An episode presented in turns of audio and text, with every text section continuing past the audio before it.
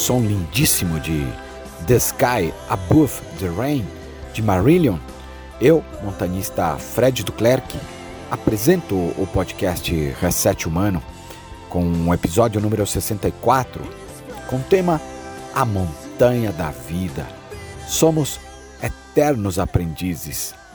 Hoje converso com uma pessoa para lá de inspiradora para nós da família Reset Humano, para o mundo outdoor e a sociedade, com certeza. Ela é Areta Duarte, que acaba de voltar do topo de nosso planeta. Planeta Terra, ela esteve no Everest, a 8.849 metros de altitude. Na montanha da vida, somos eternos aprendizes, mas não somente aprendizes. É verdade, somos, sim, todos aprendizes, mas ninguém é apenas aprendiz, pois todos sempre temos também algo a ensinar, ainda que a nossa ignorância nos faça sentir pequenos e insignificantes diante do universo. Não importa quantas vezes já tenhamos vindo a este lado da vida, ou ainda tenhamos que vir. Importa que em todas as nossas passagens éramos e sempre seremos aprendizes, e portanto, em todas aprendemos e continuaremos aprendendo. E se em todas aprendemos algo, nesta e nas próximas, já temos também condições de ensinar, enquanto continuamos aprendendo, incansáveis e curiosos por aquilo que ainda não sabemos. A busca nunca cessa, porque cada novo aprendizado leva sempre a uma nova dúvida, a um novo questionamento, a uma nova curiosidade, a milhões de outras possibilidades. Trecho do texto de Maísa Intelissano. E aprendendo sempre. E nesta semana conversei com vários amigos por vídeo e uma frase ficou em minha mente para talvez diminuir a minha ansiedade e aí compartilhar com vocês, né? A frase é: Tudo bem se não está tudo bem. Está tudo bem. Este episódio tem o apoio da Aventure Box você sabe o que é Aventure Box? Para quem ainda não conhece, o Aventure Box é uma plataforma de atividades outdoor e aventuras na natureza, com relatos, histórias, artigos e vivências das próprias pessoas, dos próprios aventureiros. É uma rede social? Também. Nela, você registra suas conquistas, compartilha experiências, explora outros artigos com outros aventureiros e se conecta com outros praticantes. Tudo feito exclusivamente para os amantes da cultura outdoor. Convido você a conhecer este aplicativo, Aventure Box, e seguir o Reset Humano em nosso perfil por lá, dentro do Aventure Box. Se inscreva no aventurebox.com. E você que está em seu carro ou está treinando, correndo, pedalando, caminhando na montanha ou simplesmente tomando seu café da manhã ou almoçando, muito obrigado por me ouvirem. Aqui no projeto Reset Humano, a história é contada a partir de histórias de vidas inspiradoras. Areta Duarte. Eram 10 horas e 24 minutos em ponto no horário do Nepal, no dia 23 de maio de 2021, quando a montanhista Areta Duarte realizou um sonho que quebrou paradigmas e agora aqui está conosco a uns 900 metros de altitude em São Paulo, Brasil. E sem muito mais histórias, que tal irmos direto para as perguntas? Vamos lá?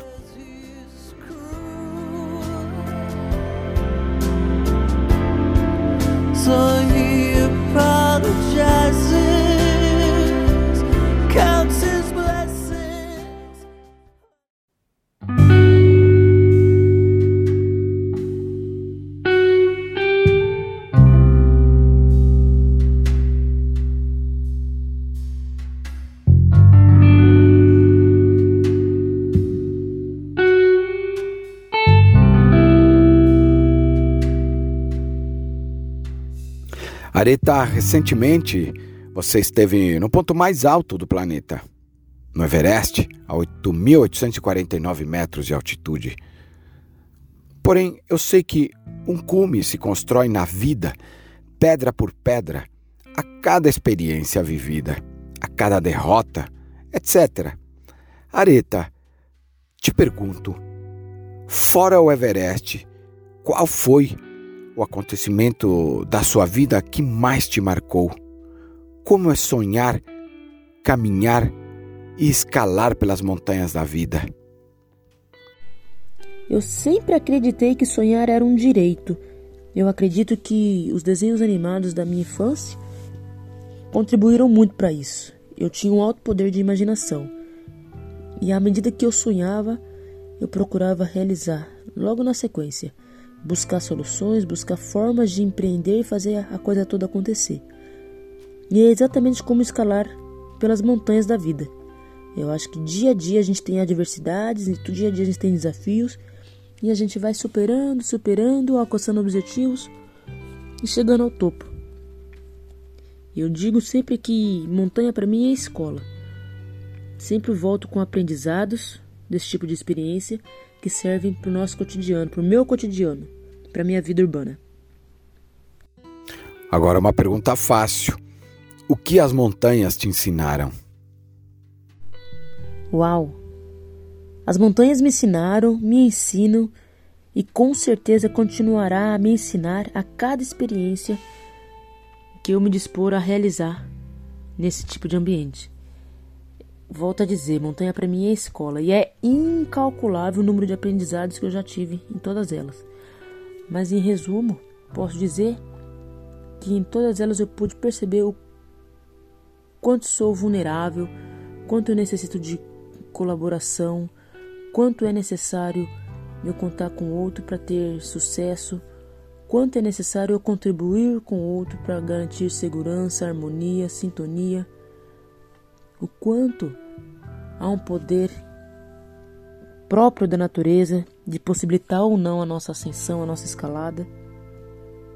Poxa, são muitos aprendizados e a gente poderia passar o resto do dia do dia para eu elencar todos eles. Agora uma pergunta fácil. O que as montanhas te ensinaram? Uau! As montanhas me ensinaram, me ensinam e com certeza continuará a me ensinar a cada experiência que eu me dispor a realizar nesse tipo de ambiente. Volto a dizer, montanha para mim é escola e é incalculável o número de aprendizados que eu já tive em todas elas. Mas em resumo, posso dizer que em todas elas eu pude perceber o quanto sou vulnerável, quanto eu necessito de colaboração, quanto é necessário eu contar com outro para ter sucesso, quanto é necessário eu contribuir com outro para garantir segurança, harmonia, sintonia, o quanto há um poder próprio da natureza de possibilitar ou não a nossa ascensão, a nossa escalada. Poxa, são muitos aprendizados e a gente poderia passar o resto do dia do dia para eu elencar todos eles. Na sua opinião, por que somos eternos aprendizes? Olha, na minha visão, somos eternos aprendizes porque nós somos limitados. Acredito que a cada experiência, que a cada contato, que a cada interação, que a cada abertura que temos para com o mundo, com o ambiente, com as pessoas, enfim, com todos os estímulos que estão ao nosso redor, a gente tem a grande oportunidade de gerar algum tipo de aprendizado, de ser talvez uma pessoa melhor do que no segundo anterior. A reciclagem é um processo de reaproveitamento de materiais descartados. Seu grande objetivo é reintroduzi-los na cadeia produtiva, a fim de que ainda gerem valor e sejam reutilizados, reduzindo-se a produção de lixo aumentando a preservação dos recursos naturais e melhorando a qualidade de vida das pessoas. O que falta para sermos um país consciente no reaproveitamento de nossos recursos? O que falta para termos uma sociedade consciente no seu consumo? Particularmente, eu acho que a maior parte da nossa sociedade já tem informação suficiente para começar a atuar de forma a garantir reciclagem de materiais, de forma a garantir preservação do meio ambiente. E de fato, muita gente não faz porque não há uma vontade própria para isso. Eu vejo que em alguns casos, algumas, alguns países, alguns lugares atuam com processo de fiscalização, mas também de multa para quem não atua corretamente com essa seleção dos resíduos, com a destinação dos resíduos para reciclagem. Há lugares que eu conheço e, e que tiveram muito sucesso no processo de reciclagem de materiais quando começou a transformar resíduos em arte e essa arte começou a brilhar nos olhos das pessoas a ponto de identificar ali uma transformação belíssima, assim como essa arte podia ser vendida localmente ou para fora e gerar renda a quem produzisse, a quem trabalhasse, a quem estivesse colaborando ali com a destinação adequada dos resíduos. Eu acho que o que falta realmente é viabilizar e mostrar que esse trabalho com reciclagem não somente preserva o meio ambiente, garante futuro, mas também gera retorno financeiro, promove economia. Eu acredito que seja isso. Se você pudesse ter uma conversa com qualquer pessoa ou família, incluindo aquelas já falecidas, com quem você conversaria? Poxa, que sensacional essa pergunta. Mas eu acho que eu teria vontade de conhecer o meu tatara tatara tatara tatara tataravô. Que na verdade nem sei quem é. Não tenho a mínima ideia do nome. Mas eu queria conhecê-lo, entender a história dele e entender de onde é que ele veio. Provavelmente não era do Brasil, pode ser de africanos, descendência africana, ou de algum país europeu. Afinal de contas, eu percebo características físicas semelhantes a esse povo desses dois continentes. Então eu gostaria muito de conhecê-lo e a partir do conhecimento que eu tivesse dele, a conversa que nós tivéssemos, eu tentaria montar a árvore genealógica, entender, tentar entender a origem da minha família, a origem da minha vida. Sempre gosto de falar que uma das melhores lembranças que tenho em minha vida são quando eu ia acampar com a escola, na Bolívia, por exemplo, um país que eu morei, ou quando visitava um parque hum, com a escola, no país em que eu nasci, no Chile. E isso me leva ao sonho que tenho de que no Brasil podíamos ter aulas de acampamento, trekking, montanhismo nas escolas, ensinar às crianças hábitos saudáveis para nos tornarmos adultos melhores. Isso nos conectaria rapidamente com o mundo outdoor. O que você acha destes pensamentos? E quais momentos vêm na sua mente, assim, imediatamente, ao ouvir esse contexto Poxa, eu acho que há muitos momentos que marcaram a minha vida. Momentos de. principalmente de muita tensão, de novidade, que me gerava algum tipo de. De ansiedade. Por exemplo, quando eu ingressei à escola, quando entrei na primeira série. E eu me lembro muito bem que foi no dia do meu aniversário, dia 14 de fevereiro. Eu tinha muito medo naquele dia, mas também senti, no ato que minha mãe deixou na porta da escola, um momento de liberdade, um momento de avanço aí a um novo nível na, nossa, na minha vida. Tem outros momentos, o momento que eu, poxa, saí da escola do bairro e pude ingressar a uma escola particular. Esse momento foi muito tenso. Eu diria que o primeiro mês inteiro de aula no colégio técnico Bento Quirino foi de muita tensão. Eu não me sentia parte daquele espaço, daquele ambiente. Eu me sentia realmente o patinho feio daquele local. Mas depois eu fui me adaptando, fui me destacando e sendo aí um exemplo na sala de aula, no sentido de que as minhas notas, o meu desempenho era muito melhor do que a maioria dos alunos. Um outro momento foi ingressar ao ensino superior. Eu fui a primeira pessoa na minha família que pôde estudar na faculdade. Esse primeiro dia de aula, que na verdade a gente nem tem aula, é um dia de celebração, é o dia dos bichos, os veteranos zoar com os bichos. Foi um dia excepcional, muito diferente de tudo que eu já tinha vivenciado em escola antes. E aí me lembro de um mais recente que foi a primeira vez que eu estive na alta montanha, a primeira vez que eu saí do país. Eu fui à Argentina para realizar o trek em campo base da Concagua. Esse dia, ou essa experiência foi realmente engrandecedora. Foi quando eu me senti ainda mais empoderada. Uma experiência fora do país, uma experiência numa alta montanha, em ambiente inóspito, cujo cuja adversidade não era tão grande, mas para mim era realmente é, enorme.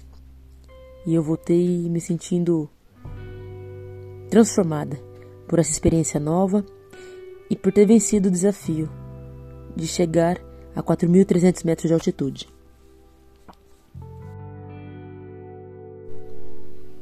Definitivamente propiciar esse tipo de ensinamento, de experiência é, na montanha, de acampamento ou na natureza, com certeza despertaria muito mais consciência e muito mais é, amor, carinho, afetividade com o meio em que a gente vive.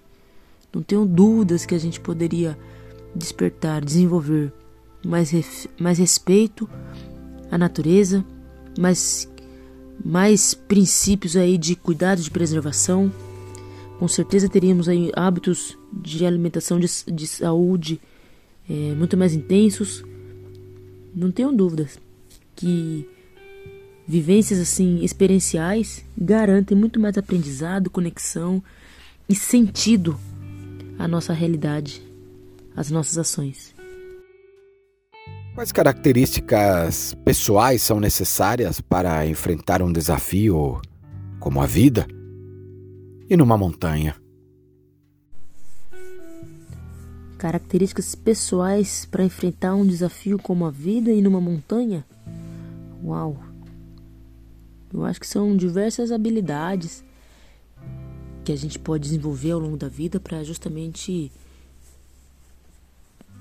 superar os desafios da vida e, os desafios naturais às montanhas. Eu acredito muito na força de vontade.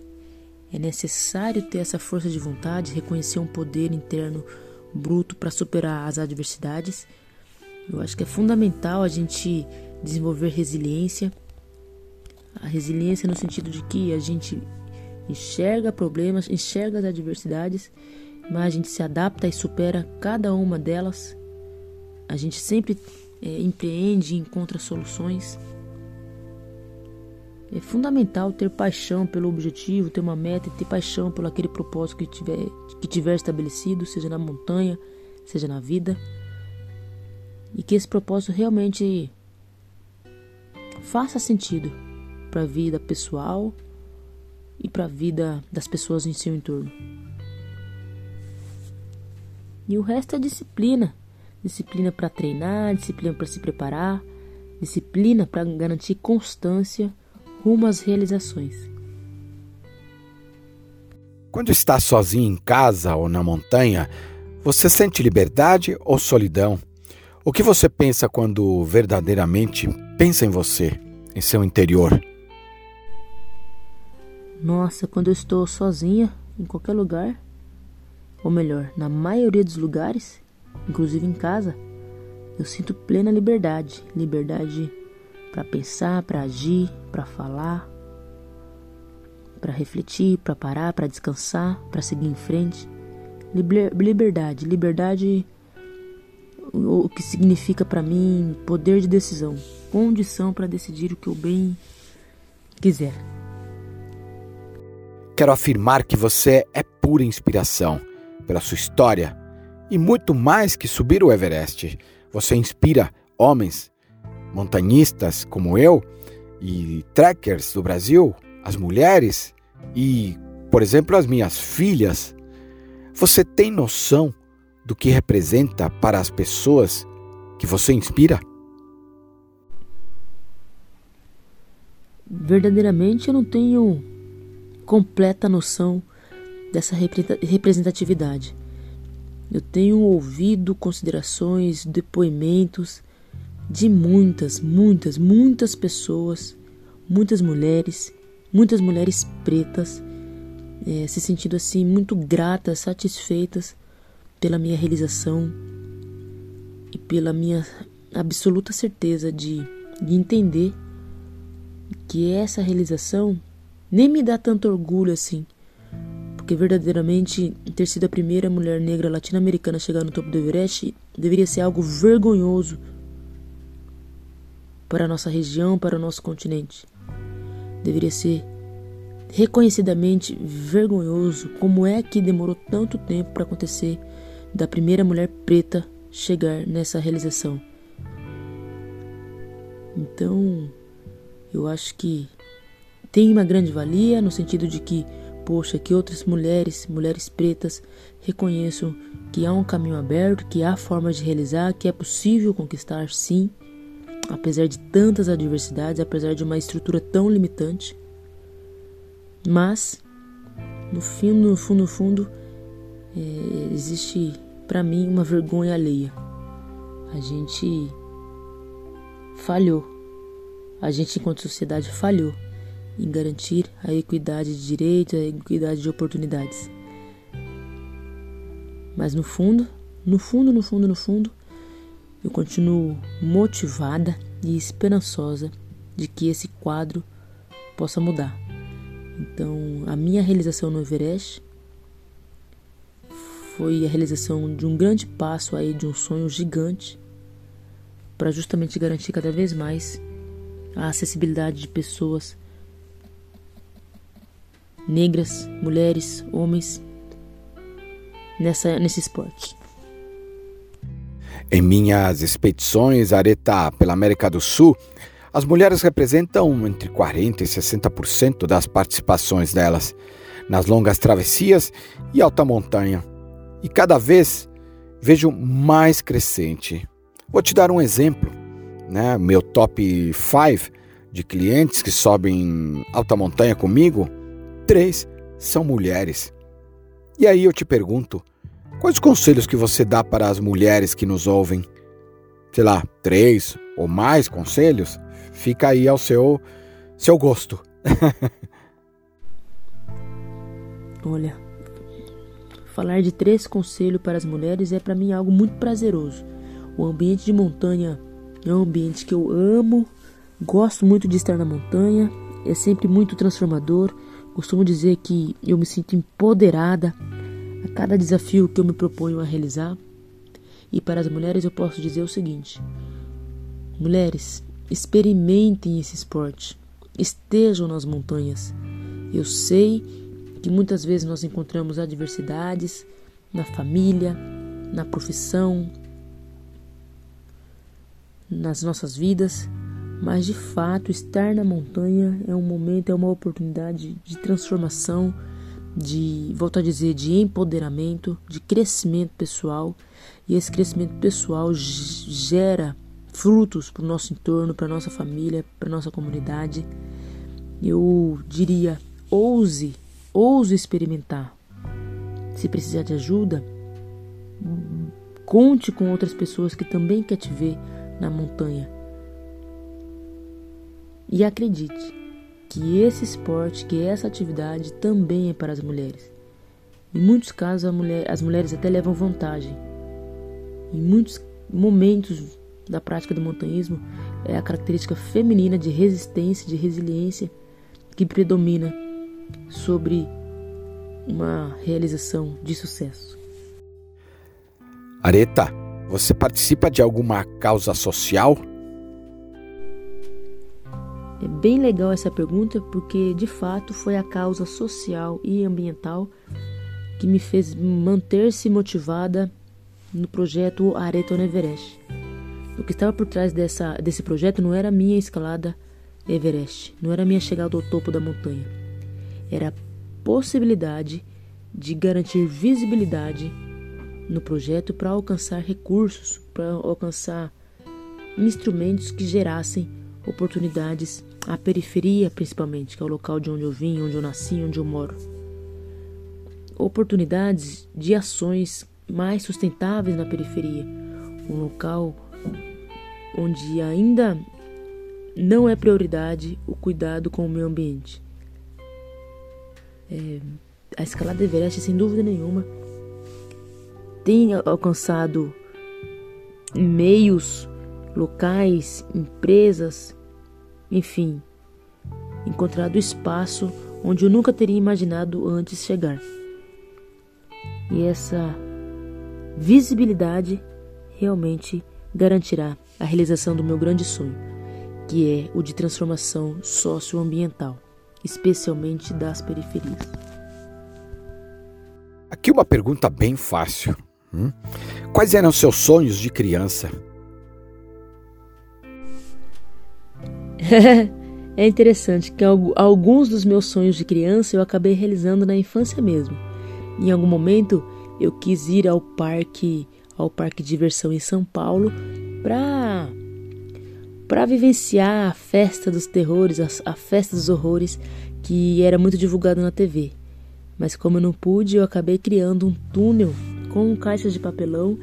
E esse túnel era era bem escuro e tinha um buraco com papel celofane em que eu colocava uma lanterna. Em outro trecho eu colocava macarrão é, cozido com um pouco de molho de, de tomate, parecendo minhocas. É, eu convidei alguns colegas, alguns amiguinhos, meus vizinhos, cada um deles pagava algum valor, alguma moeda para passar por esse túnel. Quando estavam passando, a gente fazia barulho, eu e meu primo, que era o, o meu sócio aí desse túnel. A gente fazia barulho, a gente assustava a turminha que passava por esse túnel. Então eu acabei realizando. Mas teve sonhos aí que não foram realizados até hoje. Eu tinha muita vontade, mas muita vontade de visitar a Disney. Me parecia um mundo encantado aquele que eu via na TV. Eu queria muito visitar a Disney.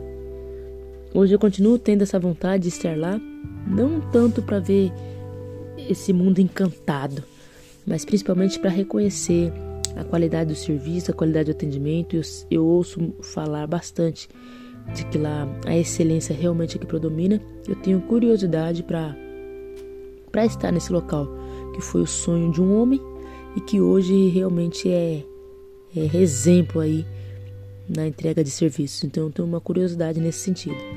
E acho que tem um outro sonho que eu ainda não realizei, que é ter uma casa confortável para ofertar para minha mãe, por exemplo. Minha mãe já é uma senhora e até hoje a gente mora numa casa pouco estruturada, mais úmida. Foi feita de modo rápido por pessoas é, que não eram engenheiros, pessoas que não eram assim empreiteiros. Foi feita, construída uma casa para a gente realmente ter uma moradia minimamente é, confortável mas o meu desejo era que fosse alguma coisa maior, mais iluminada, com melhor circulação de ar.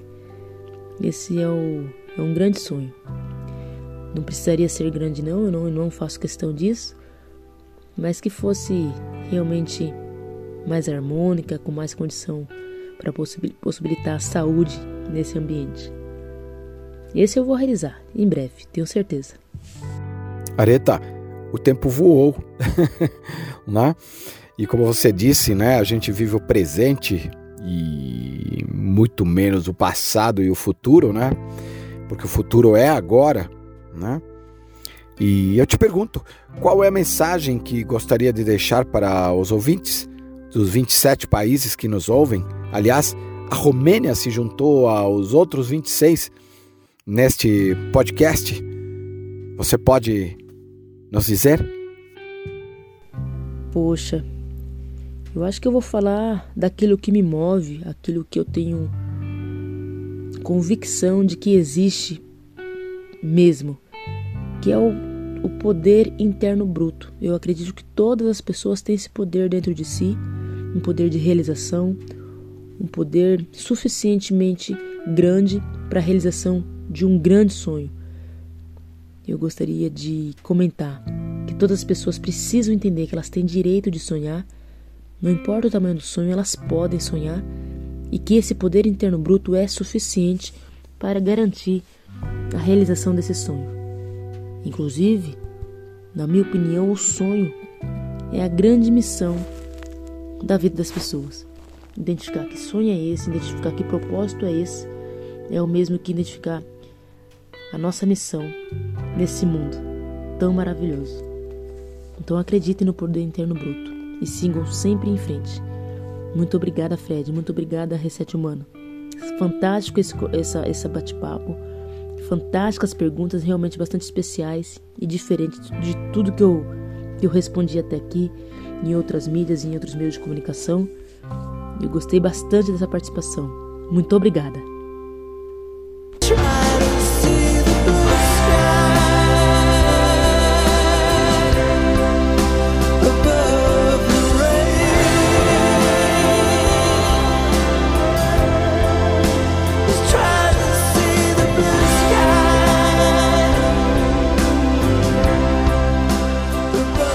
Areta, muito obrigado. Estou muito feliz de ter tido você aqui, né? Nesse bate-papo gostoso. E já aviso já para quem está nos ouvindo, nós vamos também fazer uma live no Reset Humano. Hum? Queria te agradecer novamente. Muito obrigado por ter aceitado prontamente e dizer que você é uma inspiração para nós da família Reset Humano dentro do projeto. E não posso deixar de dizer, amei o seu PIB, Poder Interno Bruto. E que papo gostoso. Muito obrigado. O projeto Reset Humano tem o DNA no convívio com a natureza, na montanha, e visa desenvolver o ser humano, dando um reset gerando aprendizado e conhecimento para desenvolver a sociedade, impactando de maneira positiva na natureza, em nossa casa no planeta Terra. E para você que ouviu este episódio até o final, muito obrigado novamente. Espero que tenham gostado desse bate-papo com esta montanista, né, que teve um feito fantástico no topo do mundo, mas acho que mais fantástico que estar no topo do mundo é a visão de mundo dela. Pela conversa que nós tivemos hoje, é fácil entender né, do porquê que ela chegou lá. Hum? Porque ela sonhava quando criança, porque ela se desenvolveu, porque alguém apostou nessa, nessa sensibilidade de sonhar e querer mais e mais e mais.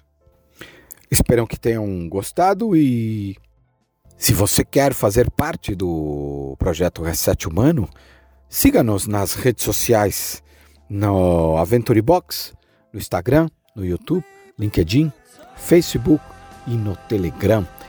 É só procurar Reset Humano e em breve teremos também o site Reset Humano.